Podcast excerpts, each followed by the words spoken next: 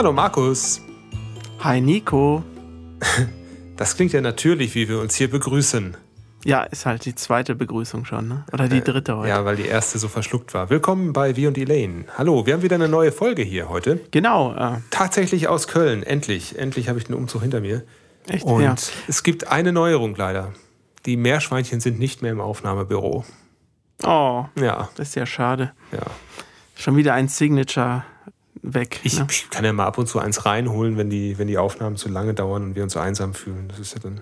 Ich habe übrigens ähm, jetzt neulich mit einem Kollegen ein Gespräch geführt und ähm, wollte ihm mitteilen, dass ich jetzt ganz frisch umgezogen bin nach Köln und habe dann gesagt, du, ich bin übrigens jetzt ein Neuköllner. Und dann fiel mir ein, Neukölln ist ein Stadtteil von Berlin. Ja. Ähm, weil er sprach da gerade über Fußball, das ist ein Thema, was mich so nicht so direkt anspricht. Und ähm, ich Genau. fragte dann, wem darf ich denn für dich jetzt die Daumen drücken? Also aus Freundlichkeit heraus sagte er, oh, Düsseldorf. Ich sage, oh, weiß ich nicht, ob ich das kann, ich bin ja Neuköllner. Dann fing er auch schon an und sagte, ja, nee, Hertha und der andere Berliner Club, die sind ja in einer anderen Liga und Düsseldorf kannst du ruhig die Daumen drücken. Und dann dachte ich, nee, komm, jetzt klär das gar nicht erst auf mit Köln. Und ja, also nicht Neukölln, nur neu in Köln. So schaut's aus. Bei dir, was macht das Sauerland? Alles beim Alten, ja. Aber ich höre irgendwie so, eine, so, eine, so ein leichtes Rascheln in Da- der Leitung. da Kann ist- das sein, ja. dass da irgendwas heute anders Ir- ist als sonst? Ist irgendwie, da hat's auch gerade gepiept. Irgendwie. Hallo? Hallo, ist da noch jemand? Hallo? Soll ich jetzt was sagen? Ja. Herzlich willkommen, Dolores. Ach, ihr meint mich? Ja. Ah, scheiße. Nein, scheiße darf ich nicht sagen. Ähm, Hi. Wir Hi. haben nämlich heute einen Gast bei uns. Und äh, dieser Gast heißt Dolores. Dolores Gregoritsch. Ja, Dolores ist nämlich eine Künstlerin, die ganz tolle Bilder macht. Und Markus und ich, wir kennen Dolores schon wahnsinnig lange. Und wir haben gesagt, wir wollen heute mal gerne einen Podcast zu dritt machen und äh, Dolores mal einladen. Das war übrigens ganz spontan. Ne? Du, du hast jetzt so aus dem Bauch raus gesagt, ja komm, dann, dann machen wir das jetzt. ja, ganz genau. Und Ja. ich freue mich und ja, vielen Dank für die Einladung, hier dran teilnehmen zu dürfen. Schön, dass du da bist. Hi. Ach, gerne. Wir hatten uns äh, gerade auch gefragt, wie lange wir uns eigentlich kennen. Und meines Wissens nach ist es seit 1997 oder sowas. Kann das sein? Also ich weiß tatsächlich kein äh, exaktes äh, Jahr, aber ja, ich hätte jetzt irgendwie schon auch gesagt, so 20, 25 Jahre so. Mein Gott. Nico weiß das doch immer. Es könnte schon 97 sein, ja? 96, 97. Damals haben wir uns auch kennengelernt über die Kontaktanzeigen im Orkus. ähm, äh, Markus und ich, wir hatten damals eine Band, eine Demo-Band, äh, so mit, mit, mit Gothic und Darkwave-Musik. Und darauf hast du dich gemeldet und hast gesagt, ich hätte ganz gerne eure Musik. Du warst eine von drei Bestellerinnen oder so. Und äh, hattest einen ganz netten Brief geschrieben, 10 Mark dazu getan und dann haben wir dir das Demo-Tape zugeschickt und ähm, noch ein paar Zeilen dazu geschrieben. Und dadurch entstand dann fast wie so eine Brieffreundschaft am Anfang, ein persönlicher Kontakt und wir haben gemerkt, wir sind so auf einer Wellenlänge und haben uns dann auch irgendwann mal getroffen. Und wenn man das so richtig hört, so wer jetzt ähm, ein bisschen mit Dialektik bewandert ist, merkt, dass du nicht aus dem Sauerland kommst. Nein. Äh, ich komme vom Bodenseekreis. Und äh, woher da jetzt genau? Also ähm, du bist da ein paar Mal umgezogen, ne? Genau, und jetzt irgendwie wohne ich ja doch recht dicht am See. Wenn ich zu Fuß laufe, bin ich in zehn Minuten am Bodensee. Oh, das ist ja herrlich. Schön da unten. Ja, also da, wo ihr wohnt, fand ich es auch ganz hübsch. So, es ist halt so, ich wohne hier quasi, wo andere Urlaub machen. Mhm. Ich war, ich war neulich noch da, letztes Jahr, so als, als der Lockdown so ein bisschen gelockert war im Herbst. Ähm, da war ich in der Nähe zumindest, da in Schaffhausen in der Schweiz am Rheinfall. Da warst du bestimmt auch schon mal, oder? Ah, ich, ich, ich, ich glaube nicht. Nein. Das haben wir auch schon mal festgestellt, dass man da, äh, wo man wohnt, die netten Sachen in der Nähe, da ist man nie. ne? Ja, Mann, ich bin echt froh, dass das kein Live-Mitschnitt ist. Aber ja, genau so ist es. Weißt du, ich wollte gerade auch vorhin antworten, wenn man etwas jeden Tag sieht, weißt du eben, weil andere hier Urlaub machen, dann ja, tut man es vielleicht irgendwie gar nicht mehr so wertschätzen oder mit, mit, anderen, mit einem anderen mhm. Blick sehen, wie es, wie es Urlauber machen. Und wie gesagt, ich kann mich erinnern, dass ich ja, es bei euch auch voll, voll toll und schön fand. Und ich wollte halt jetzt nicht speziell irgendwie, ich weiß nicht, ich, das mir glaubt zu viel, wenn ich sage, dass ich in Friedrichshafen wohne. Deshalb habe ich irgendwie so einfach, dass ich so nah beim See wohne. Das ist die Zeppelin-Stadt, ne? Genau. Hier hat der Herr Zeppelin alles erfunden und hier ist Zeppelin-Museum und Schön. genau. Ja, und ähm, du bist ja künstlerisch bewandert und das ist quasi dein liebstes Hobby. Lane aufnehmen, Videodreh, Design und Label, Copy, Quadcopter fliegen, Binge-Watching, das ist mein liebstes Hobby. Ja, äh, mein liebstes Hobby. Hm. Ich habe gerade noch mal so zur Vorbereitung auf deine Instagram-Seite geschaut. Instagram ist dein Hauptmedium, oder? Genau. Da heißt du Dolores Dark Blue. Also genau. wer, das, wer das mal ähm, schauen möchte, wir werden das auch in den Show Notes mal verlinken. Wie würdest du das beschreiben, deine, dein, deine Bilder, die du machst? Hast du da eine, eine Bezeichnung dafür? Ich habe gerade ein bisschen gestockt, weil ich, ich, ich schaue mir gerade auch die Bilder an und habe gerade gedacht, hm, so, wie kann ich die eigentlich kategorisieren? Und irgendwie ist es schwierig, weil ich manchmal so ein bisschen so, so Crossover-Themen habe. Ich habe ja, ja. Bilder, die äh, da haben oft oft Menschen, die das angeschaut haben, haben zu mir gesagt, boah du, das erinnert mich total irgendwie an Tim Burton, was mich immer sehr geschmeichelt hat, weil ich ähm, ja mhm. so die Kunst von Tim Burton äh, schon sehr schätze und ja auch visuell entzückend finde. Und mhm. ähm, dann irgendwie ist es auch eine Art, ja, manchmal so aus der Cartoon-Comic-Ecke, manchmal sind aber auch Zeichnungen dabei, die durchaus in einem, in einem Kinderbuch zu finden wären. Also es ist von traurig, düster, niedlich, witzig, schwarzhumorig, es ist echt so ein Potpourri an, an Filmen. Ja, total. Genau das sind auch die Gedanken, die ich habe, wenn ich das sehe. Und Tim Burton passt wirklich sehr gut von, von dem Vergleich her.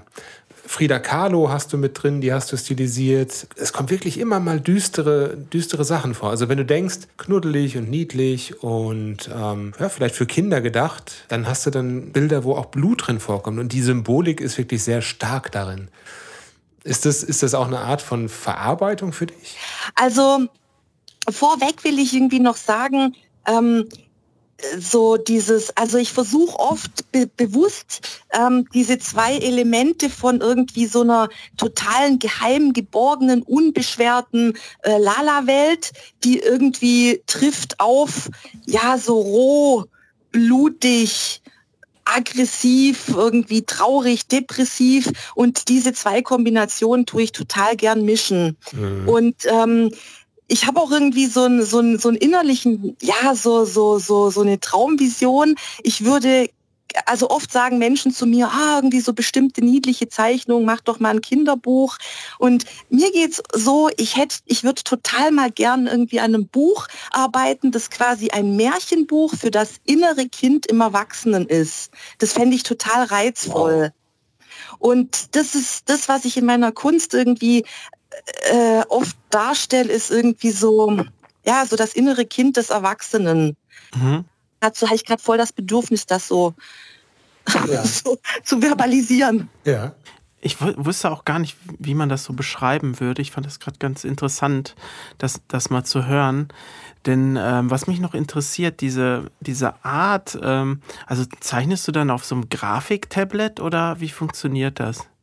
Genau, also ich habe angefangen in meiner Galerie, wenn man arg, äh, also sehr nach unten scrollt, dann sieht man so die älteren Bilder, die viel schwarz-weiß sind. Und die habe ich, also meine Anfänge sind quasi, dass ich ganz viel mit Feinlinern gezeichnet habe. Und äh, einfach immer schwarz-weiß. Das war dann so voll die Phase, die ich so total ausgelebt habe.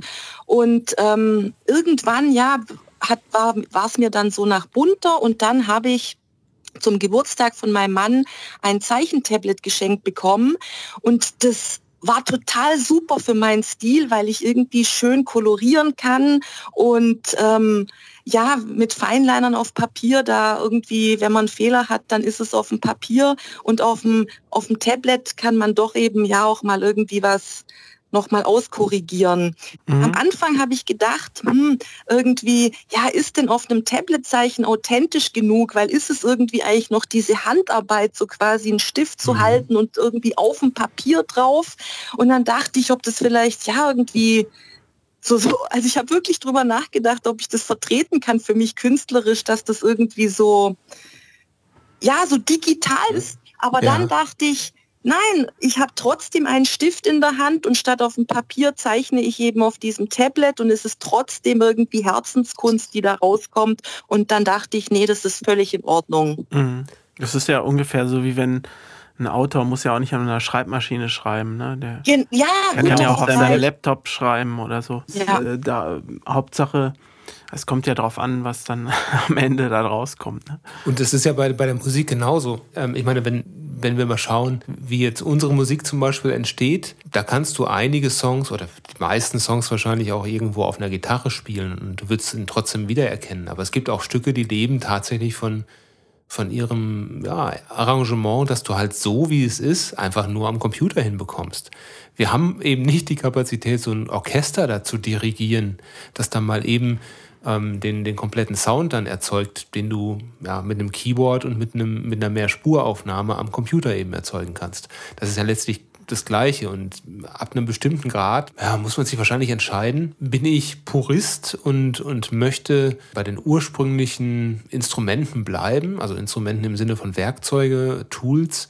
Und das wäre halt in der Musik äh, wirklich akustische Instrumente und nichts weiter und keine Effekte. Das, da bist du wahrscheinlich dann in der Folklore. Ich denke mal, bei der darstellenden Kunst ist das ganz genauso, ja. Ja, ja ich habe gerade echt noch irgendwie so ein bisschen so so äh, Laberschwall. Weißt du, ich, äh, mir geht's auch so, dass ähm, ja, weißt du, ich habe irgendwie glaube noch gar nie so eine so eine Plattform wie jetzt gehabt, mhm. dass ich da mal ja, intensiv drüber so reden kann. Also so grundsätzlich äh, tue ich einfach ganz, ganz viel in meine Bilder packen. Ich stelle irgendwie oft Sehnsüchte dar, Wünsche, ähm, Träume oder ich tue irgendwas so Fangirl-hypen und bring's mit rein, wo ich irgendwie in einem Lied gehört habe oder in einem Film gesehen habe oder so. Manchmal ist es sehr realistisch und sehr authentisch, dass ich manchmal denke, oh Gott, gebe ich irgendwie zu viel Preis, sieht man irgendwie vielleicht zu sehr, was ja. ich darstellen wollte. Und ein anderes Mal ist es tatsächlich aber so, dass es Betrachter gibt, die da total irgendwie was, was sehen, aber ich das gar nie so dargestellt habe. Ähm, und also gerade zum Beispiel dieses Blutige, ja. Ich hatte auch schon Situationen, da habe ich mich als Künstler missverstanden gefühlt, weil es dann Betrachter gab, die zum Beispiel gesagt haben, boah, irgendwie das ist so aggro, das ist so aggressiv, das ist mir zu irgendwie gewalttätig, zu negativ. Ähm, oder vielleicht dann auch Leute irgendwie quasi auf mich schließen oder von mir so ein Psychogramm erstellen. Aber ich sehe das mhm. eher so, ich halte es als total gesund, auch seine dunklen Seiten auszudrücken und seine ja, dunklen, verborgenen Seiten, weil durch das Ventil kommt es, kommt es raus und kann irgendwie, ja, hat Raum. Ja. Und ich halte es für viel gefährlicher, wenn Menschen ihre dunklen Seiten irgendwie total negieren und, und, äh, und verleugnen und weghaben wollen und wegschieben, weil da bricht es vielleicht irgendwann unkontrolliert raus. Ja, sehr spannend. Ja, ähm, sowas kann halt nur entstehen, wenn ähm, Gefühle, Emotionen unterdrückt werden, weil die nicht sein dürfen. Genau. Ähm, und dann bricht sich das eben Bahn und äh, dann, boah, ja, kommt was Übles dabei raus. Deswegen teile ich deine Einschätzung total. Und wenn ich mir die Bilder mit dem Blut anschaue, also jetzt aktuell hast du also die zwei jüngsten Bilder, wenn ich mir die jetzt anschaue, eines zeigt ein, ja, es, es, deutet an, dass es ein abgetrennter Frauenkopf ist, der aber mit sehr leuchtenden, lebendigen Augen, wobei, wenn ich es jetzt so betrachte, sind sie vielleicht doch etwas leer. Jedenfalls den Betrachter anschauen, ist eine Frau, sie lacht nicht, da ist viel Blut ums Haar, also so purpurnes Blut, aber es sind Sterne zu sehen. Also das ist dann diese, diese fantastische Art mit dabei, ähm, so, so Glitzersterne. Ähm, und äh, diese Glitzersterne finden sich auch in dem neuesten Bild wieder, das du da veröffentlicht hast. Und das ist eine, ein, ein Mädchen, ja, ich würde tippen auf ein Mädchen, da ist ein Teddybär an den Füßen, das umarmt das eigene Spiegelbild. Und auch da sind diese Sterne wieder zu finden. Also scheint mir doch eine Gemeinsamkeit in beiden Bildern zu geben, aber vom Grundsatz her eine, eine völlig andere Gemüts, Stimmung, äh, was die beiden ausdrücken. Wie, wie, siehst du das? Was, was bedeuten die Sterne da zum Beispiel für dich?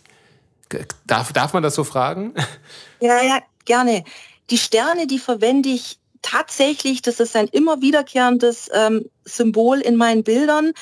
Und ähm, das ist was, was auch irgendwie so ein ganz innerer Anteil in mir einfach das Zeichnen lässt oder mit einfügen. Und diese Sterne sind quasi für mich ja wie so Glitzerstaub, irgendwie was, eine Romantisierung, äh, etwas, etwas Zauberhaftes, Magisches, irgendwie wie Wunder, Wunderstaub, den man drüber schütten kann auf etwas, was irgendwie schmerzt und nicht gut tut und der ja bringt irgendwie was ja so zauberhaftes in das Bild mit hinein. So das ist das, was irgendwie aus mir rauskommt und es darstellen lässt. Ja, das ist gut. Ähm, ich bin zum Beispiel jemand, der grundsätzlich sowas nie, nie versteht. Also ich, ich verstehe keine Kunst und ich finde es ganz toll, wenn, wenn das dann erklärt wird, dann kann ich es nämlich auch verstehen.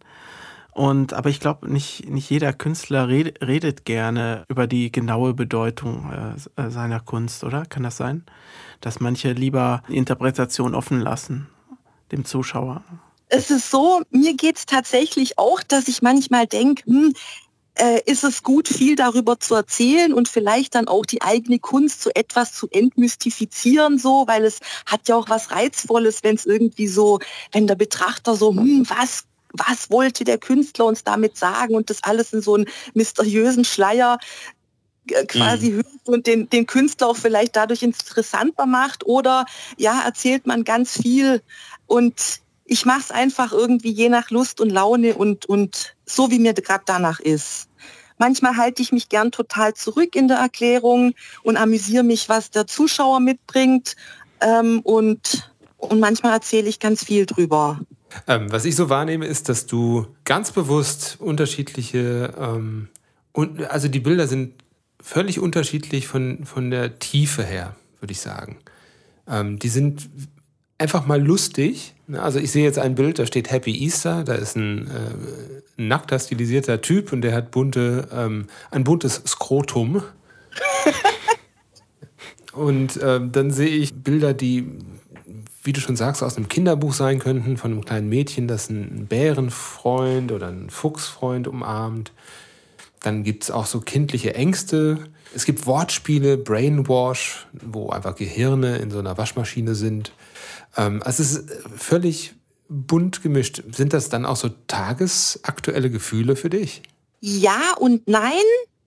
Also ich bin ja selbst wie meine Kunst einfach oder wie jeder von uns ein Potpourri aus verschiedenen Seiten. Und ich habe eben auch eine Seite in mir, die total abfährt auf so ja schwarzen Humor und mhm. und ähm, und und an diesem Tag lässt mich dann vielleicht eben diese Seite ähm, dieses Bild zeichnen. Das ist wie wie wenn man eine multiple Persönlichkeit hätte, ohne multiple zu sein.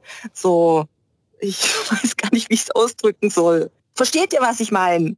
Weißt du, das kann auch sein, ich ähm, kam auch schon vor, dass ich ein Bild zeichne, das ja sehr irgendwie ja, lustig ist und am Abend irgendwie eins, das ganz anders wirkt. Ach so, ach so, das heißt, du machst dann zwei äh, über den Tag verteilt und kann auch vorkommen. Ah ja, dann will es halt einfach raus, ja. Genau. ja, also können wir jedem nur empfehlen, der den Podcast hört, einfach mal vorbeischauen bei Dolores. Äh, das geht auch, wenn man, glaube ich, keinen Instagram-Account hat, kann man sich die Seite trotzdem anschauen. Instagram.com slash Dolores Dark Blue. Unbedingt mal reingucken. E-Mail aufnehmen, Videodreh, Design und Label, Copy, Quadcopter fliegen, Binge-Watching, das ist mein liebstes Hobby. Das war jetzt mein liebstes Hobby und die nächste Kategorie ist eine sehr traurige, die heißt nämlich der Abgesang der Woche. Nomine Patris, der Abgesang der Woche.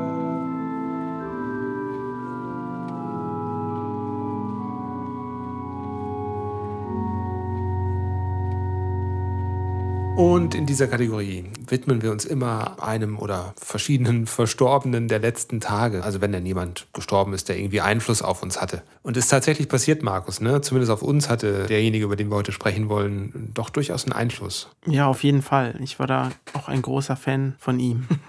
Und heute gedenken wir Thomas Fritsch, dem Schauspieler und vor allem aus unserer Sicht Hörspielsprecher. Genau, als Schauspieler kenne ich ihn auch gar nicht so. Wo, wo hat denn der da gespielt, weißt du In, das? ja, ja, in den 80ern hat er mal so eine Vorabendserie Rivalen der Rennbahn, hat er oft mitgespielt. Oder Oh, das kenne ich noch vom Titel. Ja. Bestimmt auch bei Derek oder das ist so ein typischer Derek-Charakter. Also in jungen Jahren hatte er so, so, so einen typischen ähm, ja, ähm, Freitagabend-Krimi-Flair an sich. Ich weiß auch nicht. Also da hat er oft mitgemacht. Hatte, hatte immer so ein bisschen was Fieses, so fiese Rollen manchmal gehabt. Ah, okay. Weil von der Stimme her, also die meisten kennen ihn ja wahrscheinlich von den drei Fragezeichen. Da war Genau. er der Erzähler eine, eine ganze Weile, viele Jahre lang. Fand ich, ich fand das auch, hat er ganz toll gemacht. Also, das ist so genau das, was man, was man, glaube ich, auch, wenn man jünger ist, so, so gerne mag. So eine ganz ruhige, deutliche Stimme. Und ähm, den Löwen Aslan hat er ja auch gesprochen, ne? Zum Beispiel. Beim König der Löwen, ne?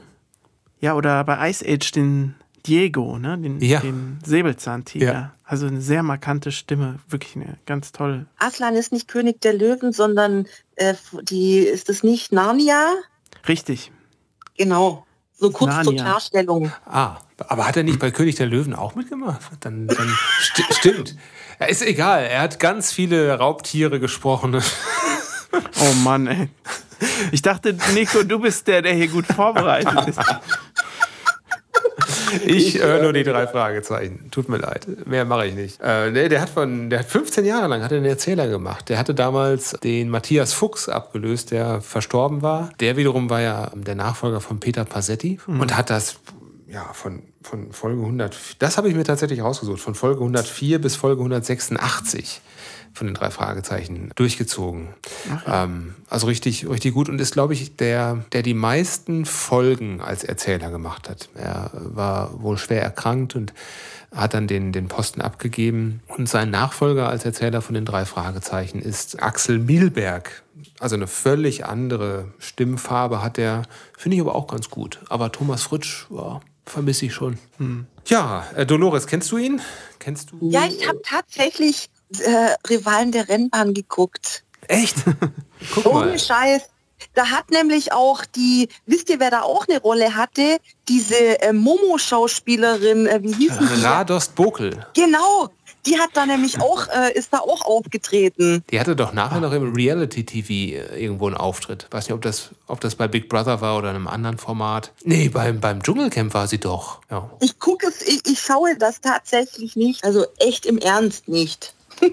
ja, ist wahrscheinlich auch gar nicht verkehrt. Das sagt viel über deinen Charakter aus, dass du das nicht schaust. Aber Rivalen der Rennbahn, ja, war damals ein, war damals ein Knüller.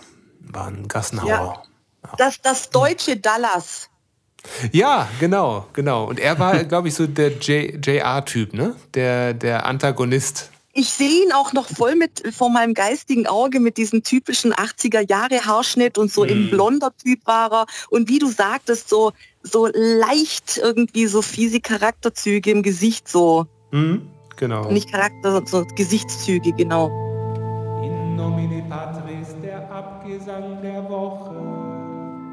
Vom Friedhof, lass uns mal jetzt auf die einsame Insel gehen, oder? Was haltet ihr davon? Oh ja. Ja, Die Apokalypse-Insel. Dolores, du kennst ja unseren Podcast auch schon von der einen oder anderen Folge und du hast ähm, bestimmt schon mal von unserer Apokalypse-Insel gehört. Das ist ja die einsame Insel, wo wir immer so einen Song mitnehmen. Wenn wir nur einen Song mitnehmen dürfen, den wir dann unser Leben lang auf der Insel hören müssen. Was wäre das denn bei dir?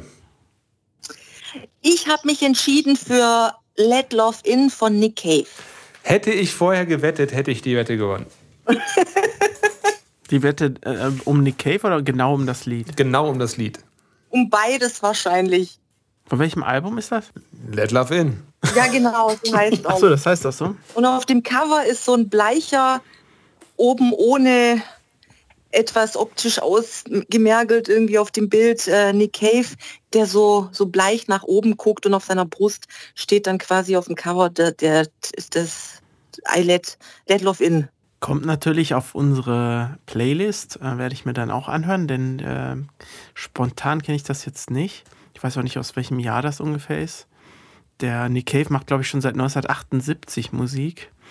Ja. Ja, ich weiß ja nicht, aus, aus welchem Zeitbereich das so ist. Frühe 90er würde ich schätzen, oder? Oder Ende 80er?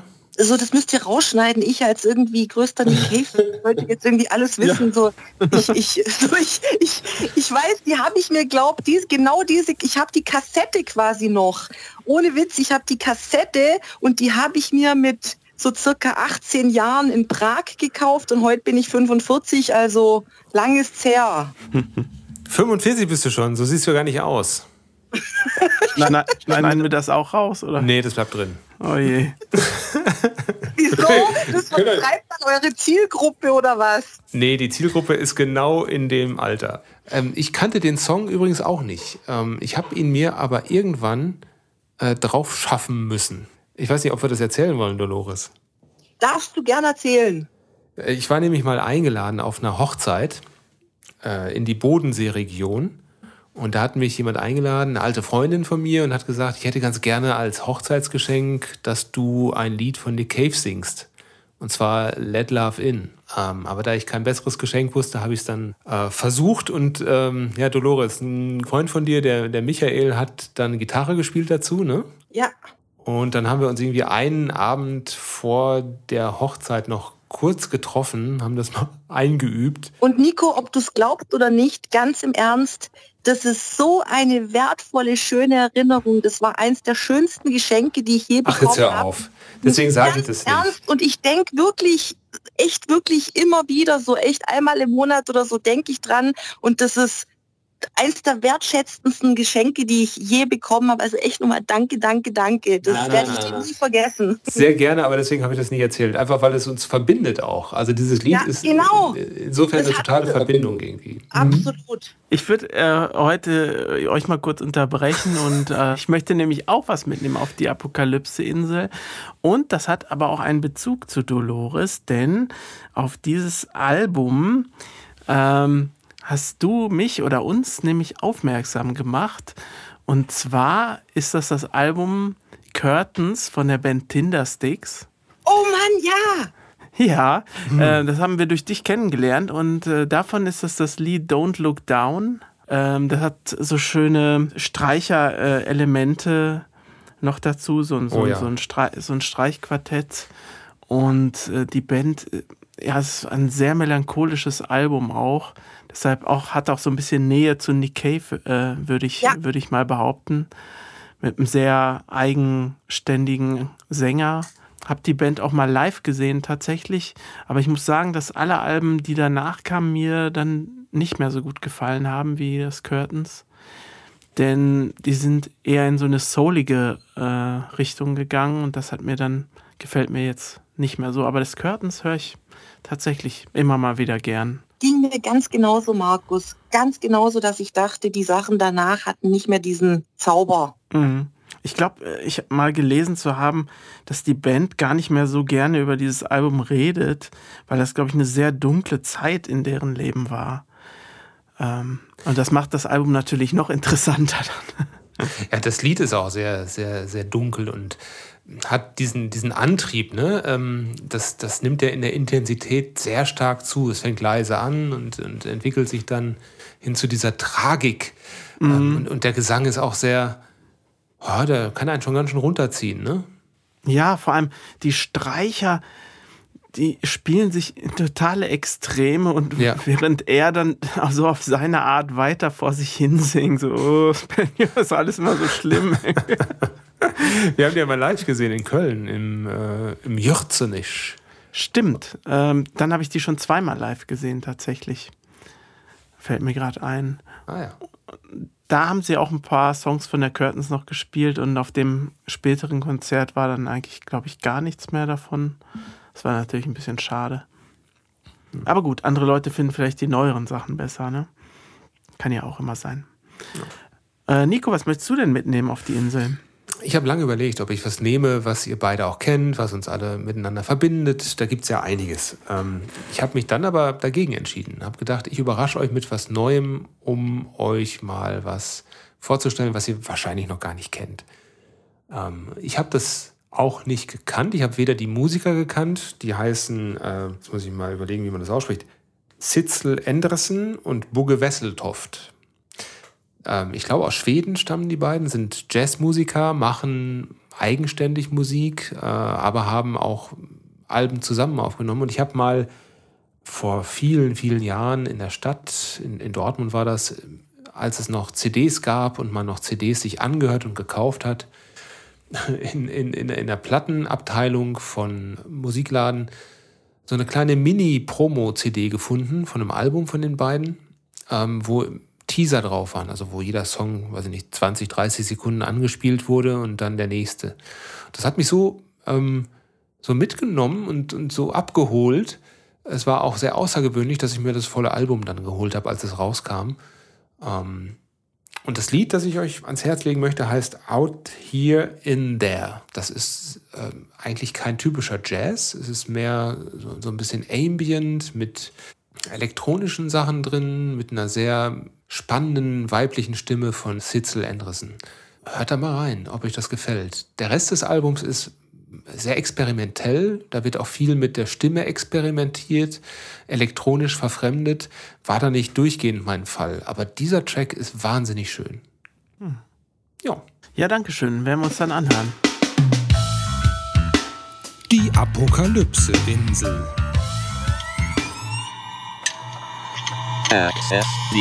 Ähm, und zwar habe ich das letztens festgestellt, ähm, ihr, ihr kennt das sicherlich, Manchmal begleiten einen Lieder und irgendwann entdeckt man aber was in diesem Lied, was einen dann doch ein wenig äh, verwirrt oder was einem dann absolut missfällt, wie äh, in meinem Fall ist es mir aufgefallen, das ist äh, ein Lied von, die Band heißt Love Affair und das Lied mhm. heißt Everlasting Love. Das kennt ihr bestimmt aus dem Radio oder so. Das ist so Open up your eyes. Genau.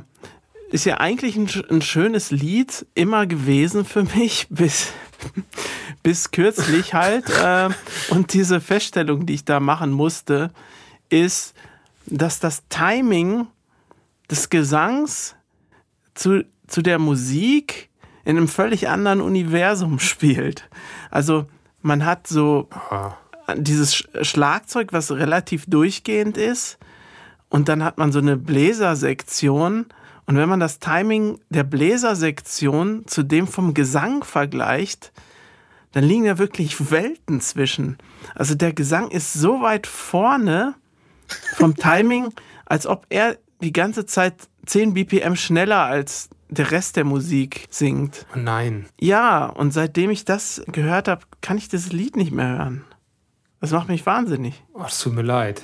Ist dir das plötzlich aufgefallen? Ja, das ist mir, das ist mir irgendwann eine der vielen Male, die es im Radio kam, dann bei einem Mal dann aufgefallen. Okay. Und seit, seitdem das passiert ist, ist es für mich halt, ja, habe ich da keinen Zugang mehr zu. das, das ist ja wie bei ähm, Englishman in New York von Sting. Ja. Dieses Danke übrigens, dass du mich darauf aufmerksam gemacht hast. Habe ich das gemacht? Ich dachte, du hättest mich darauf aufmerksam gemacht. Ich, ah, es ist ganz schlimm. Ja, wenn du das einmal gehört hast, du wirst es nicht mehr los. Ja, da, da ist so ein, ich weiß gar nicht, wie das Instrument heißt. So eine das Tröte so irgendwie. Wir nehmen das auch mal mit auf die Playlist, du los. Musst du dir mal anhören. So aus dem Latin-Bereich, ne? äh, die, dieses Instrument diese Vusuelas oder so.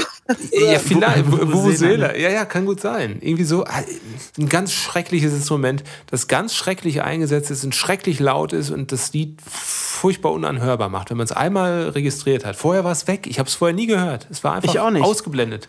Aber wenn man es dann einmal gehört hat, dann kann man es nie, nie wieder nicht hören. Der, der Song, Markus übrigens, äh, den hat auch Sandra gecovert, von dem du gesprochen hast. Dieses Everlasting Love, wisst ihr das noch, Sandra? Die von Michael Cretu, die Frau. Genau, die hat das auch gecovert und ich habe doch das Video gerade so vom geistigen Auge.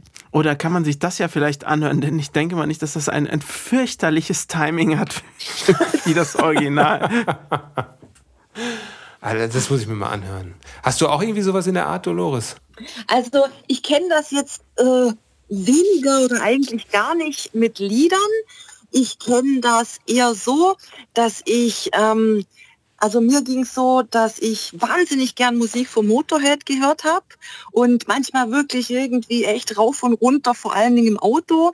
Und dann habe ich mal ein Interview äh, gesehen, äh, wo Lemmy irgendwie Darf ich sagen, was er gesagt hat? Es ist aber ein bisschen. Ja. Da hat Lemmy, da hat Lemmy erzählt, dass er äh, so mit den gleichen Frauen also teilweise so, dass es Frauen gab, die mit denen er in der Kiste war und, und sein eigener Sohn.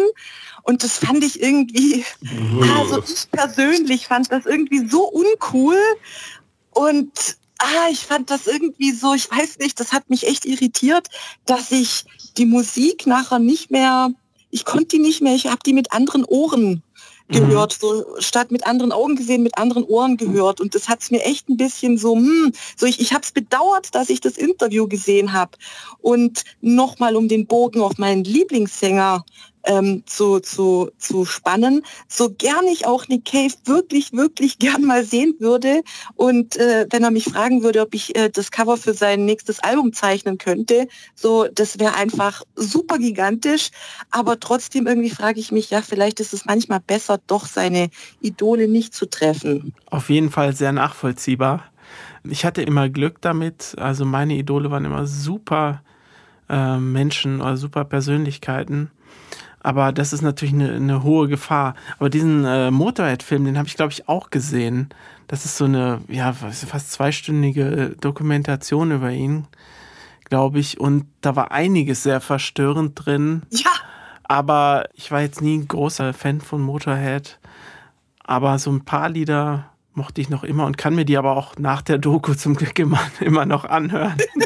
Also ich fand das größtenteils ziemlich witzig, so. Aber es sind natürlich auch ich kann, ich kann es schon auf jeden Fall gut nachvollziehen, was du da meinst. Es ist schon strange. Ja, der hat ja auch ganz viele Nazi-Devotionalien gesammelt. Ne? Ähm, hat ja eine sehr große Sammlung da gehabt, wie man hört. Ja, genau. Darf ich euch fragen, kennt ihr das auch? So dass wenn, wenn plötzlich irgendwie eben die Dinge sich verändern mit dem Blick drauf, kennt ihr das auch, dass ihr als Kind irgendwas so super hammer oberkrass gehypt habt und als Erwachsene holt ihr euch dann am besten irgendwie noch, bestellt ihr euch so die ganze DVD-Box und tut dann voller hm. Erwartung mhm. und spart die DVD rein und nach ja. fünf Minuten so so, uäh, uäh, uäh. so es ist ja so voll enttäuschend. Kenne ich kenne ich. Also ich, ich bin selbst ein großer James Bond-Fan und habe ich auch schon öfter mal gesagt hier im Podcast und ich ähm, habe jeden Film als Kind gebinged, auch wenn es das Wort damals noch nicht gab. Ähm, also bis zum Umfallen. Und äh, ich habe auch gar keine Qualitätsmaßstäbe versucht zu setzen, sondern die waren alle cool. Und wenn ich die heute schaue mit meinem Verständnis von Drehbuch, er Erzählweise, äh, Scripting, Dialog, ähm, Charakterbildung oder, oder auch gerade Motivlage, da sind solche Lücken drin teilweise, das ist unerträglich. Ähm, echt total unerträglich, aber na gut, dann muss man das halt ausklammern äh, und dann guckt man sich den halt im, im Retro-Gefühl an, dann geht das wieder. Mhm. Aber ähm, wenn ich solche Filme heute mir anschauen will, versucht mal einen Film, den ihr früher vielleicht in der Videothek auf VHS in der Hand hattet und überlegt habt, ach guck mal, der, der könnte ja cool sein, aber der ist ab 16, das darf ich noch nicht sehen. Versucht euch den heute mal anzugucken, weil ihr ja heute schon über 18 seid, haben wir gerade erfahren. Die sind meistens richtig scheiße. Ähm, Also richtig scheiße. Ich habe einen Film mir angeschaut, das ist die Klapperschlange. Oh, den, den, den, fand ich aber dann doch ganz gut, weil er dieses, äh, dieses, diesen trashigen Cyberpunk-Retro-Touch hatte. Aber wenn ich da jetzt kein, kein Fable für hätte, für solche Retro-Sachen, äh, völlig schrecklich. Man sieht ja Sachen als Kind mit anderen Augen scheinbar. Ähm, mhm. Das hatte für einen viel mehr Tiefe und Atmosphäre. Die war ja dann irgendwie wichtig vielleicht auch bei den James Bond-Filmen, was vielleicht auch von der Technik teilweise begeistert, von, keine Ahnung, ja. Was seine Waffen oder sein Auto oder sonst was ja, da genau. konnten. Oder ist natürlich äh, von der heutigen Sicht aus dann nicht mehr so. Ich habe da tatsächlich auch was, was ich dazu beitragen kann. Kennt ihr noch die Serie Frankensteins Tante? Mir also, sagt gerade, glaub nichts das war, ich hatte in meiner Erinnerung noch, noch sowas, da gab es einen Kugelblitz, da gab es einen Wassermann. Und ich bin nicht drauf gekommen und Nico, du hast mir dann gesagt, dass das Frankensteins Tante ist. Übrigens. Und daraufhin habe ich dann Hm. geschaut und da gab es eine, eine DVD-Box davon. Ja, es gab einen Kugelblitz ein, und es gab einen Wassermann und es war einfach nur absolut verstörend. Also es war es war ein, irgendwie ein großes Chaos und aber als Kind hatte das eine unheimlich starke Atmosphäre auf mich gehabt. So.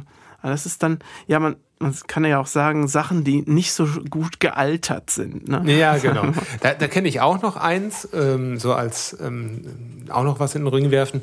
Ähm, das Geheimnis des siebten Weges von Tonke Dracht ist eine, ist glaube ich eine niederländische Autorin äh, für Kinder- und Jugendbücher. Und ähm, das Buch habe ich mir bestellt, da war ich Mitte 20, weil ich unbedingt nochmal erleben wollte, wie das so war. Und sag mal, auf YouTube, Internet gab es sowas da noch nichts wieder zu finden, so alte TV-Serien. Habe das Buch gelesen, das war ganz toll, wenn man das als Jugendlicher lesen würde oder als Kind lesen würde. Richtig interessant, ähm, interessante Leute. Und dann habe ich, heute kann man sich das nochmal anschauen, heute ist es auf YouTube, die alten ähm, äh, Mitschnitte aus dem TV, ist auch jetzt nicht wirklich gut gealtert. Ähm, die Erzählweise ist sehr langsam äh, und es wirkt alles sehr niederländisch. Naja, einfach mal angucken. Das Geheimnis glaub- des das Weges. Ja, das ist, glaube ich, die, dieselbe Zeit, wo das alles war. auch Mhm. ja, ja. Silas und sowas. Ne? Oh ja. Das oh fällt, Mann, da, ja. fällt da auch Jack ein. Goldborn oder wie der hieß. Ja, genau. Die Schatzinsel, äh, die deutsche Fassung davon. Anna kam dann ja später. Ja, war ich im. Kino. Was? Ach so, gab es auch einen Kinofilm von, ne? Ja, ich war im Kino Mhm. da, da gab es den Kinofilm. Und ich möchte noch was zu VHS-Kassetten sagen, so hier so Retro und so. Ich habe neulich mit meinem Mann, äh, so mit dem Andi darüber gesprochen, so wie das damals so war. Du sagtest gerade vorhin, Nico, ja, unter 18, du, 18 durftest ja nicht rein. Ich weiß noch, ich habe immer an der Tür geklingelt, dann kam der Verkäufer immer zur Tür und hat mir dann immer die Sachen so an der Tür übergeben. Und wenn du die Kassette nicht zurückgespult hast, musstest du eine Mark Strafe Mhm. zahlen. Ja, So beim Abgeben Und oh mein Gott, echt. Ja. Ich meinte so zu Nico, mach mal einen Jingle für die Kategorie Retro Talk. Aber dann haben wir festgestellt, dass unser gesamter Podcast eigentlich nur Retro Talk ist, wenn wir einfach keine andere äh, Kategorie gerade haben. Ja, Ja. ich, ich, ich, ich habe mal den Spruch gelesen, du merkst, dass du alt wirst, wenn die Lieder, die du in deiner Jugend gehört hast, plötzlich Retro-Chart sind. Dann. Als wir jung waren, da waren Oldies, ähm, ja, sagen wir so 30 Jahre alt. Ne? Das waren so Lieder aus den 60ern, würde ich mal so sagen. Ja. Ungefähr. Ne? Rechnet doch mal zurück. Das sind die 90er. Das ist die 90er, die, die Lieder aus den 90ern. die sind jetzt so alt wie die Oldies Genau. für unsere Eltern sozusagen. Genau, also die Lieder, die wir gerade ausgewählt haben für die Apokalypse-Insel zum Beispiel, sind eigentlich Oldies, wie das, was für unsere Eltern Oldies waren. Also wir sind alt, so viel kann man festhalten. Und ähm, jetzt fiel mir gerade noch ein, als äh, wir die Serien aufgezählt haben, ähm, da gab es noch eine Patrick Packard. Die habe ich zwischenzeitlich jetzt mal angeschaut, die erste Folge. War die das mit, wo, wo es immer diesen Laserpointer, diesen roten Fleck Ja. da immer gab? Genau, genau. Und die Ananas, die auf dem vereisten Gletscher gewachsen ist. Das war irgendwie so das Geheimnis dieser Genmanipulation, irgendwie sowas. Ich habe es dann nicht weitergeschaut. Ähm, aber ich würde ganz gerne auf die Playlist mal das Titelstück nehmen von Patrick Packard. Das ist nämlich richtig schön 80er. Lasst euch mal überraschen.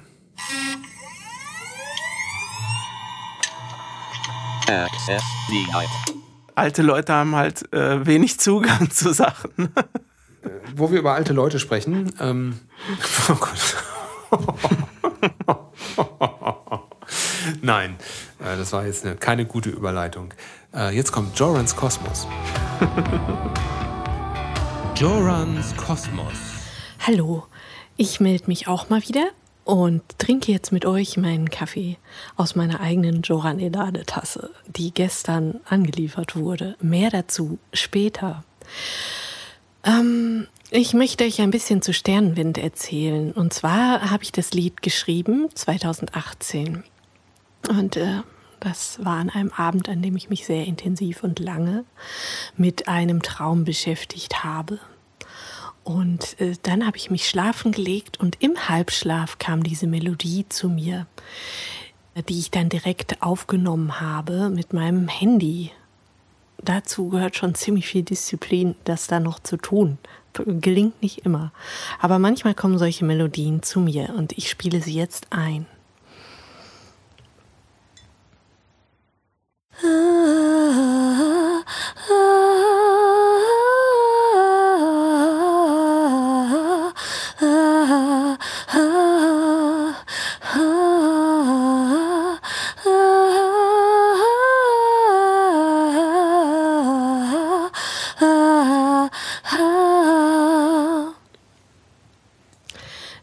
Sternenwind ist ein Liebeslied und beschäftigt sich mit dem Gesetz der Anziehung, dass ähm, die Sterne, dass irgendwas vor sich geht im Universum und die Sterne irgendwas machen, das nicht zufällig passiert, sondern ja, dass alles zum richtigen Zeitpunkt in dein Leben tritt.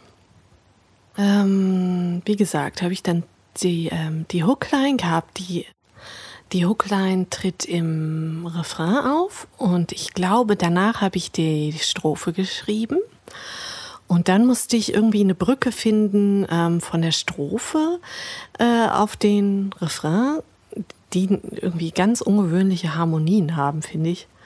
Und dann kam halt das Intro noch dazu. Und es ist ein ganz magischer, mystischer Song geworden. Ja, schauen wir mal, was daraus gezaubert wird. Wir haben ganz viele Zutaten dafür. Oh. Und in der letzten Woche habe ich mich noch damit beschäftigt, das Cover anzufertigen. Und äh, die ganze Zeit liegt so eine magische Stimmung in der Luft, seitdem wir das zusammen schustern. Und ich weiß gar nicht, warum das so ist. Ja, und deswegen bin ich umso gespannter, was daraus wird. Ich habe das Gefühl, das ist ein ganz magischer Song.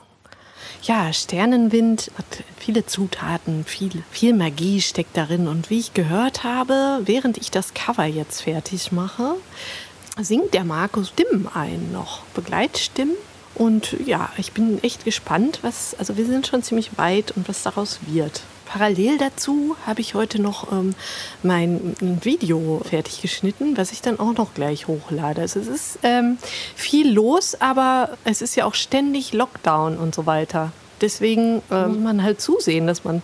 Es tut ja auch gut, ähm, seine Projekte fertig zu kriegen. Und durch diese ganzen Corona-Sache habe ich gelernt, schneller fertig zu werden, habe ich das Gefühl.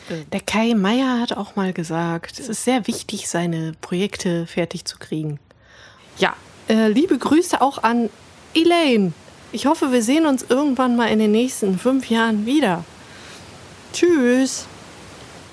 Des Weiteren äh, plage ich mich natürlich auch durch die äh, Zeiten, die wir nun mal gerade haben. Und bin schon ganz verwirrt von den ganzen Vorschriften und äh, Wechsel und äh, Änderungen und eigentlich, also ich bleibe einfach nur noch drin und gehe nicht mehr raus und dann kann ich ja auch nichts falsch machen. Ich war neulich noch mal wieder einkaufen und äh, ja, das hat mich schon ein bisschen überfordert, muss ich sagen. So nach äh, fünf Wochen. Ja, was sonst noch los war, ich habe jetzt, ähm, ich bastel mir passend zu Corona Kronen und ähm, zuletzt eine Trandoil-Krone also eine von Trandoil inspirierte Krone. Und da habe ich mir Fahnen im Wald gepflückt und äh, auf ein Problem gestoßen, und zwar, dass man, wenn man ihn lackiert, dass der schnell abbrechen könnte. Und deswegen habe ich mir jetzt doch nochmal Gummifahnen bestellt und werde den dann noch fertig machen. Das dauert alles unglaublich lange, also über die ganzen Lockdowne, Lockdowns. Und dass ich das irgendwann auf dem Fotoshooting mal anziehen kann. Ansonsten ging es natürlich nicht mit rechten Dingen zu. Ich habe es kommen sehen, dass ich jemanden aufgegabelt habe und zwar den Paul Landry, wird er glaube ich ausgesprochen, ähm, im Internet. Und mit dem mache ich spontan jetzt Musik und ein Projekt, das heißt Elenia. Und heute bringen wir unsere erste Single raus, die heißt Aureline und ist überall zu hören jetzt. Das Ganze ist ein er bewegt sich im Rahmen der Meditationsmusik, New Age Meditationsmusik. Das heißt, dass ich sehr lange Vokale singen muss. Und das ist alles total interessant, das äh, zu machen, weil man nicht für jede Stimmung oder jede Vision oder Traum, die man so hat, ein eigenes Lied schreiben muss mit äh, Strophen und äh, Refrain und viel Texten. Also wir singen ganz wenig Worte, manchmal sogar gar keine und unterlegen die nur mit Kissen, Pillows und dadurch entsteht eine ganz starke Atmosphäre. Das finde ich ganz ähm, beeindruckend. Und das geht auch immer hin und her und ganz easy. Und der Paul erzählt mir jeden Tag, dass er seine Unterhose auf den Kopf setzt. Und ich, das Erste, was ich eigentlich gemacht habe, war zu googeln, was das psychologisch zu bedeuten hat, wenn jemand immer seine Unterhose auf den Kopf setzen will. Aber es ist auch auf jeden Fall sehr netter Kontakt und sehr leicht und also auch spirituell. Elenia heißt ja meine Sterne, ist inspiriert von Eleninja aus dem elbischen Quenya. Äh, da hat uns der Autor Helmut Pesch ganz gut weitergeholfen. Das bedeutet halt, dass, dass jeder von uns durch seine eigenen Ansichten und auch sein Umfeld theoretisch beeinflussen kann. Also dass du das, dass du magische Dinge in dein Leben ziehen kannst, nur alles, was du in dem Moment erlebst, eine Manifestation ist. Deswegen heißt auch unser nächstes Lied Manifestation.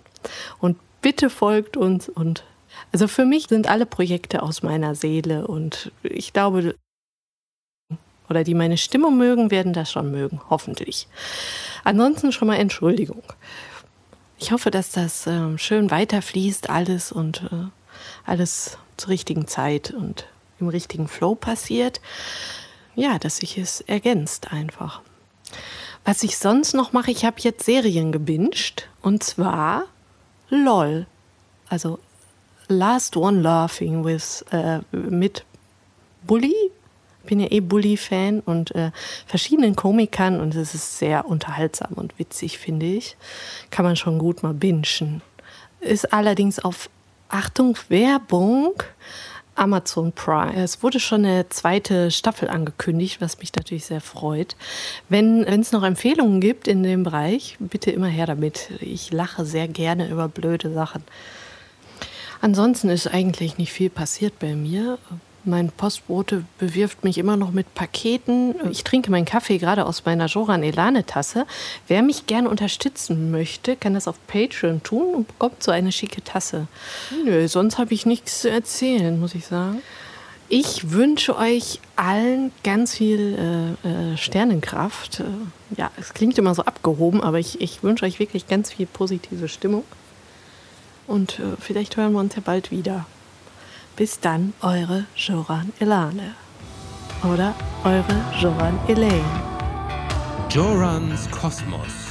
Ja, vielen Dank, Joran Elaine, für deinen Kosmos. Und ich muss gestehen, ich bin da jetzt ein bisschen irritiert, dass Paul Landry sich eine Unterhose auf den Kopf setzt. Ich, äh, lauft ihr schon mal mit der Unterhose auf dem Kopf rum? Selten. Ja, das, das muss schon nur zu bestimmten Anlässen. Ja. Also schon ab und zu. nee, äh, die Frage kam mir gerade noch auf, ist, ist die Unterhose dann frisch oder getragen? Das müsste die Hanna vielleicht noch mal erklären dann bei Zeiten, ne? Ich gehe jetzt mal von der frischen aus. Also ich könnte mir vorstellen. Ich habe eine Idee. Wenn der so Meditationsmusiker ist, dann ist der wahrscheinlich, also ich, Ja. ich unterstelle dann, dass er so einen alternativen Lebensstil hat, so einen Öko-Hippie-Freigeist und der tut dann, wenn er rausgeht, äh, quasi statt Maske, die ni- nicht nachhaltig ist, tut er sich die Unterhose auf den Kopf, über den Mund äh, und so nachhaltig, weil er die wieder waschen kann. Das ist eine, das ist eine ganz gute Idee.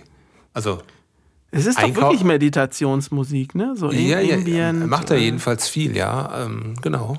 genau. Wir machen das Lied mal auf unsere Playlist natürlich. Dann könnt ihr, liebe Hörer, euch da auch einen Eindruck von verschaffen. Aber wir wissen immer noch nicht, was das mit der Unterhose auf sich hat. Ich könnte mir vorstellen, auch, auch in Richtung ähm, ähm, vielleicht Geisterweiterung. Es, äh, man- manche, manche Menschen machen ja einen Kopfstand, um besser denken zu können. Und vielleicht ist das ja das umgedrehte Pendant. Wenn du dir die Unterhose auf den Kopf ziehst, fühlt sich das an, als wärst du eigentlich auf den Kopf gestellt Und umgekehrt, und das macht vielleicht was mit deinen Gedanken, macht die vielleicht lockerer, freier, öffnet dich für andere. Für Öffnet andere. die Chakren, Ja, die Me- die Meridiane. ja. äh, also, äh, liebe Hanna, bitte, bitte mehr Input, sonst drehen wir hier komplett frei in unserer Fantasie. Ja, ansonsten hat mich total erinnert, ähm, Sternenwind, also das ist ja unsere neue Single. Als Hanna das gerade gesungen und gesummt hat, hatte ich voll die Erinnerung an die Jan Tenner Titelmelodie. Das ist auch eine Hörspielserie aus den 80ern. Echt, äh, aber es ist noch ein bisschen anders, aber hat mich gerade echt dran erinnert. Habe ich vorher nie so drauf geachtet. Wieder Retro-Talk hier. Ja, schon wieder Retro-Talk. Oh Gott, oh Gott, War oh das Gott. Oh auch Gott. so von Europa? Nee, von, den, von der Konkurrenz, von Kiosk. Die, die auch Benjamin Blümchen gemacht haben, hatten dann so eine für etwas ältere äh, Kinder. War es nicht eigentlich auch ein bisschen Captain Future Abklatsch? Ja, also gab es viele Serien, die so in diese Richtung waren. Und ähm, die war ganz toll. Heute ist die wiederbelebt worden, die Serie. Von dem alten Autor, Kevin, Kevin Hayes, ähm, heißt er eigentlich Horst Hoffmann. Und der ist, äh, ja, der hat früher für Perry Rodan geschrieben, viel. Und ähm, ursprünglich hatte die ersten sechs Folgen von der Serie H.G. Francis, ähm, der auch die Skripte Ja. für viele TKKG und drei Fragezeichen Hörspiele geschrieben hat, hatte die ersten, ich glaube, sechs Folgen geschrieben von Jan Tenner. Und dann musste er, ich glaube, aus Zeitgründen da raus und hatte seinen, seinen befreundeten Mitautoren, ähm, den ähm, Horst Hoffmann, gefragt, ob er das nicht übernehmen möchte. Und Horst Hoffmann oder Kevin Hayes hat dann sowas eingeführt, dass die eben die Erde auch verlassen und in den Weltraum fliegen und dort Fantasy-Reiche dann äh, entdecken. Ähm, also ganz toll, äh, hat mich unheimlich beeinflusst. Richtig, richtig gute Serie. Ähm, was, was mir heute, und da ist nicht gut gealtert, äh, auffällt, ist, ähm, äh, also Frauen werden da oft, ähm, oder da gibt es dann eine weibliche Hauptdarstellerin und äh, die ist sehr oft hysterisch. Ja. also der Klassiker. Oder Jan Tenner und das Mädchen. Also hat dann gar keinen Ja, Namen ja. Mhm. manchmal so in, in so Nebensätzen. Aber das war, glaube ich, damals gang und gäbe in Hörspielen. Das Ähm, war aber früher nicht immer so. Ich äh, möchte gleich von Dolores wissen, äh, wie sie das sieht. Aber ich habe heute zum Beispiel retromäßig äh, eine Wiederholung von Knight Rider geguckt. Und da war die Frau tatsächlich das Technikgenie und, und das Brain. Also das gab es auch. Also die Mechanikerin, die die Kit äh, das Auto da programmiert hat oder an ihm rumgeschraubt. Das war eine Frau, obwohl und, und Michael Knight selber war zwar auch so ein, also David Hasselhoff, so ein, ja, Frauenschwarm ein bisschen in der Serie, aber er hat die Frauen doch relativ respektvoll behandelt und hat sich immer dagegen, also dafür eingesetzt, ähm, wenn die schlecht behandelt wurden, dass er dann Gerechtigkeit walten lässt. Also das gab es durchaus früher auch schon, dass ähm, man praktisch starke Frauen hatte und nicht wie, wie du es gerade beschrieben hast, so das völlige. Er hat sie respektvoll behandelt. So, er hat sich immer entschuldigt, nachdem er sie geohrfeigt hat. Oder so. Wie siehst du das denn, die, dieser Wandel in, in dem Bild der Frau? Also tatsächlich geht's mir so, dass ich mich fast gar nicht traue, äh, was mich zu äußern, weil ich das Gefühl habe, egal wie, man tritt immer irgendwie in ein Fettnäpfchen. So, es ist ja manchmal so, die einen fühlen sich auch äh, gerade irgendwie so, wenn man ja, so so irgendwie die Sprache wird ja immer mehr gegendert und ich muss zugeben, manchmal weiß ich gar nicht mehr irgendwie, was, wie darf man noch und was ist korrekt und was, wie drücke ich mich aus irgendwie, um niemand auszugrenzen und das ist manchmal gar nicht so einfach, weil schnell passiert, dass jemand sich, ich weiß gar Ja. nicht, wie ich sagen soll. Ja, aber wir verstehen das, glaube ich.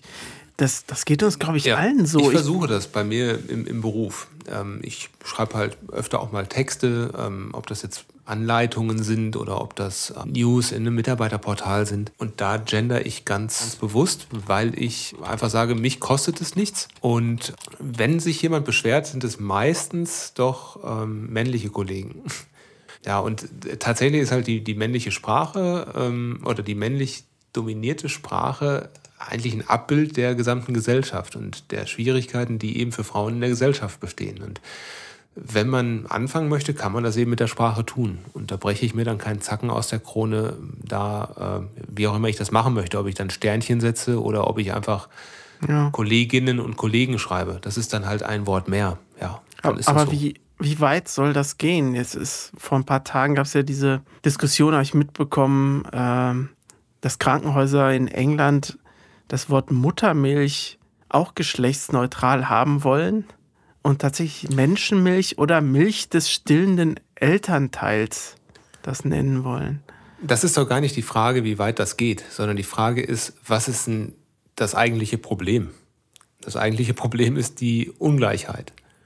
Und die zeigt sich halt in der Sprache. Natürlich kann man versuchen, jetzt die Sprache anzupassen und zu tun, als ob es keine Ungleichheit mehr gibt. Aber ähm, solange eine Frau für den gleichen Job weniger Geld bekommt als ich, äh, ist das Problem noch da. Ja, das verstehen wir, glaube ich, auch. Aber was ist jetzt in dem konkreten Beispiel Muttermilch? Ich verstehe es nicht. Ich glaube, das hat was mit, mit Transgender-Personen zu tun. Du kannst Genau. ja als ein Transgender-Frau, kannst du dich entscheiden, als Mann zu leben, aber du könntest theoretisch noch ein Kind stillen, körperlich. Und dann wärst du aber keine Mutter, sondern wärst du für dein Lebensgefühl ein Vater. Ich glaube, das steckt dahinter. Klar, da, da gibt es so viele Meinungen wie, wie Sand am Meer. Ich glaube, wichtig ist, dass man einfach den Leuten die Möglichkeit gibt, sich selbst zu entscheiden, wer oder was sie sein wollen. Und äh, wenn sich jemand auf den Schlips getreten fühlt, wird er das sagen. Und ich finde, wenn jemand sagt, ich habe damit ein Problem, dann sollte man das auch ändern, wenn man selbst dadurch keinen Nachteil hat. Jo. Ja, damit haben wir wieder einige Hörerinnen und Hörer verloren. Ähm, aber immerhin habe ich das jetzt gegendert. Super. Aber ich glaube, wir haben auch viele Hörer gewonnen durch die Unterhosengeschichte. Ja, doch, das gleicht sich, das gleicht sich dann wieder aus, ja. Ich habe ein Spiel vorbereitet für uns, so zum Abschluss des Podcasts. Und ähm, es ist ein Spiel, das sich um unseren Gast Dolores so ein bisschen dreht. Ähm, und du hast auch einen Job, Dolores. Ähm, der Job ist folgender. Wir spielen jetzt das Spiel, ich male ein Bild. Und ich male dann sagt der erste was, dann sagt der zweite was, dann sagt die dritte was. Und das müssen wir uns merken. So wie beim Kofferpacken, nur eben mit Bildmalen. Und wenn wir am Ende fertig sind und einer von uns nicht mehr weiß, wie es, wie es äh, am Anfang war oder durcheinander kommt mit der Reihenfolge, dann ist das Bild fertig. Und Dolores kriegt jetzt den Job, dieses Bild zu malen für uns. Und das wird dann Cover für unsere Podcast-Folge. Was haltet ihr davon? Ich halte davon viel. Ich halte davon gar nichts, aber ich mache da trotzdem mit. Du bist echt lustig. Ach, ihr seid beide so lustig. Das ist echt herzerfrischend. Nee, weißt du, das ist wieder so eine typische Nico-Idee, denn er ist bei Ich packe meinen Koffer halt sehr gut. Und deshalb will er es wahrscheinlich auch einfach spielen, ne? Nein, Sicher. Lasst uns anfangen. Dolores, du gibst am besten den, den, den Auftakt, würde ich vorschlagen. Ich tue jetzt irgendein Wort nehmen. Ja, irgendwas, was man, was schön aussehen könnte auf dem Bild. Ich muss noch mal zum Verständnis fragen. Das versteht Alle wieder keiner. Es ist wie immer. Ich hab's auch nicht, ich hab, nämlich auch nicht verstanden. Dann fang du doch jetzt wenigstens an, Nico. Ja, dann fange ich jetzt an. Dann verstehen Also. wir das vielleicht. Ich male ein Bild und ich male ein Mikrofon. Äh, Dolores. soll ich weitermachen? Achso. ja, oder Markus? Ja, mach du. Markus. Ja. Ähm, ich male ein Bild und ich male ein Mikrofon und ich male eine Hand, die das Mikrofon hält. Ich male ein Bild und ich male ein Mikrofon, eine Hand, die das Mikrofon hält und einen Sänger, der zu der Hand gehört. Ich male ein Bild. Ich male ein Mikrofon, eine Hand, die das Mikrofon hält, einen Sänger, der das singt und eine sternförmige Sonnenbrille. Mikrofon, Hand, Sänger, sternförmige Sonnenbrille. Und ähm, Schlaghose. Mikrofon, Hand, Sänger, Sternensonnenbrille, Schlaghose, Absatzschuhe. Wir malen Elvis. Oder Elton John, wer weiß. Mik Mikrofon, Hand. Er hat, aber- er hat nur einen Arm, müsst ihr wissen, ne? Das ist ja Ja. Mikrofon, Hand, Sänger, äh, sternförmige äh, Sonnenbrille, Schlaghose, Absatzschuhe und ein Stachelschwein. Okay. Mikrofon, Hand, Sänger, sternförmige Sonnenbrille, Schlaghose, hohe Schuhe, ich weiß nicht mehr, wie die hießen, und ein Stachelschwein, das er mit der anderen Hand an der Leine hält. Oder doch zwei Hände, na gut. Also, Mikrofon, Hand, Sänger, Sternsonnenbrille, Schlaghose, Boots, Stachelschwein, Hand mit Leine. Äh, und das, das Schwein, das Stachelschwein trägt einen Zylinder. Okay. Ähm, Mikrofon, Hand, Sänger, Sonnenbrille, ähm, Schlaghose, Boots, Stachelschwein mit Hand an der Leine, das einen Zylinder trägt. Oh. Und im Hintergrund stellt ein Pantomime dar, wie er eine Glasscheibe anfasst. Oh Gott. Ein Mikrofon mit einer Hand eines Sängers. Gekleidet in Schlaghose, Boots, Halt, er hat noch was vergessen. Ja, Stachelschwein an der Leine. Ach, die, die Sonnenbrille. Ja, dann ist das Spiel leider zu Ende. Ich habe verloren. Schade, dass es endlich vorbei ist. Ah. Wir, wir haben einen dritten Sieger. Wir haben einen dritten Sieger. Und ne? vor allem, vor allem haben wir jetzt ein Cover für unseren Podcast. Das ist das Allerwichtigste. Schön, dann bin ich mal gespannt, wie du das malst. Ich auch. Vielleicht, vielleicht will sie das ja auch gar nicht machen. Du Nico und Markus, so ich, ich guck mal irgendwie, wie ich's mache, aber ich habe gerade so die Idee, ob ich das vielleicht gezielt wirklich so zeichne, als hätte es ein Erstklässler gemacht. so, so, vielleicht mache ich das gezielt so, so ganz reduziert. Mal gucken so. Ich finde, der Sänger sollte auch auf jeden Fall ganz schlecht gealtert sein. Zum, zum Beispiel, Schöner Folgenname übrigens. Ganz schlecht gealtert. Ich hatte mir noch aufgeschrieben von gerade, hat Dolores was Schönes gesagt, ähm, nämlich Lala-Welt. Aber ganz schlecht gealtert finde ich auch super. Sorry, äh, Dolores, du wolltest noch was sagen? wollte ich? Ja, wir haben dich unterbrochen, auf jeden Fall. Och, ich weiß es schon gar nicht mehr. Ich will Ja, halt das geht hier vielen Gästen so. Und auch den Moderatoren. ich wollte ich wollt halt noch sagen, was ich gestrichen haben will. Wieso gestrichen? Das äh, war jetzt. Hatten wir nicht gesagt, dass das live ist. Nee, komm, irgendwie das, so das, nein, nein, nein, das, das ist nicht live. Das weiß ich deshalb schon, weil man, weil man ja die Jingles gar nicht gehört hat. Da ist nämlich eine Kennerin am Werk. Okay, ich äh, wollte noch ähm, ähm, was, was fragen oder ich wollte noch sagen, das war wirklich wunder, wunderschön. Das, also das hört sich jetzt cheesy an, aber ich meine es wirklich so. Das war so, so, so schön, äh, euch mal wieder irgendwie quasi ja zu hören, in dem Fall zeitgleich. Und ähm, das ist ja irgendwie, man, man ist sich irgendwie gar nicht so fremd, man ist irgendwie ja, als ob gar nicht so hier so viel Zeit dazwischen ist. So Punkt eins. Und dann wollte ich sagen, ich weiß, wir sind alle erwachsen, immer busy und so. Und aber können wir das mal irgendwann mal wieder machen? Vielleicht irgendwie so, so wenn ich Geburtstag habe, können wir mal irgendwie eine Stunde zusammen ein Online-Meeting machen oder so. Und das wäre echt cool, wenn wir, wenn wir das mal wieder machen, so, dass wir uns mal einfach hören und eine Stunde zusammenhocken. Gern, ich fand das, ich fand das übrigens auch total schön. Es ist auch wirklich so, wie du gesagt hast. Es ist, es ist als ob überhaupt keine Zeit vergangen wäre, ne? Also die 25 Jahre so, pst.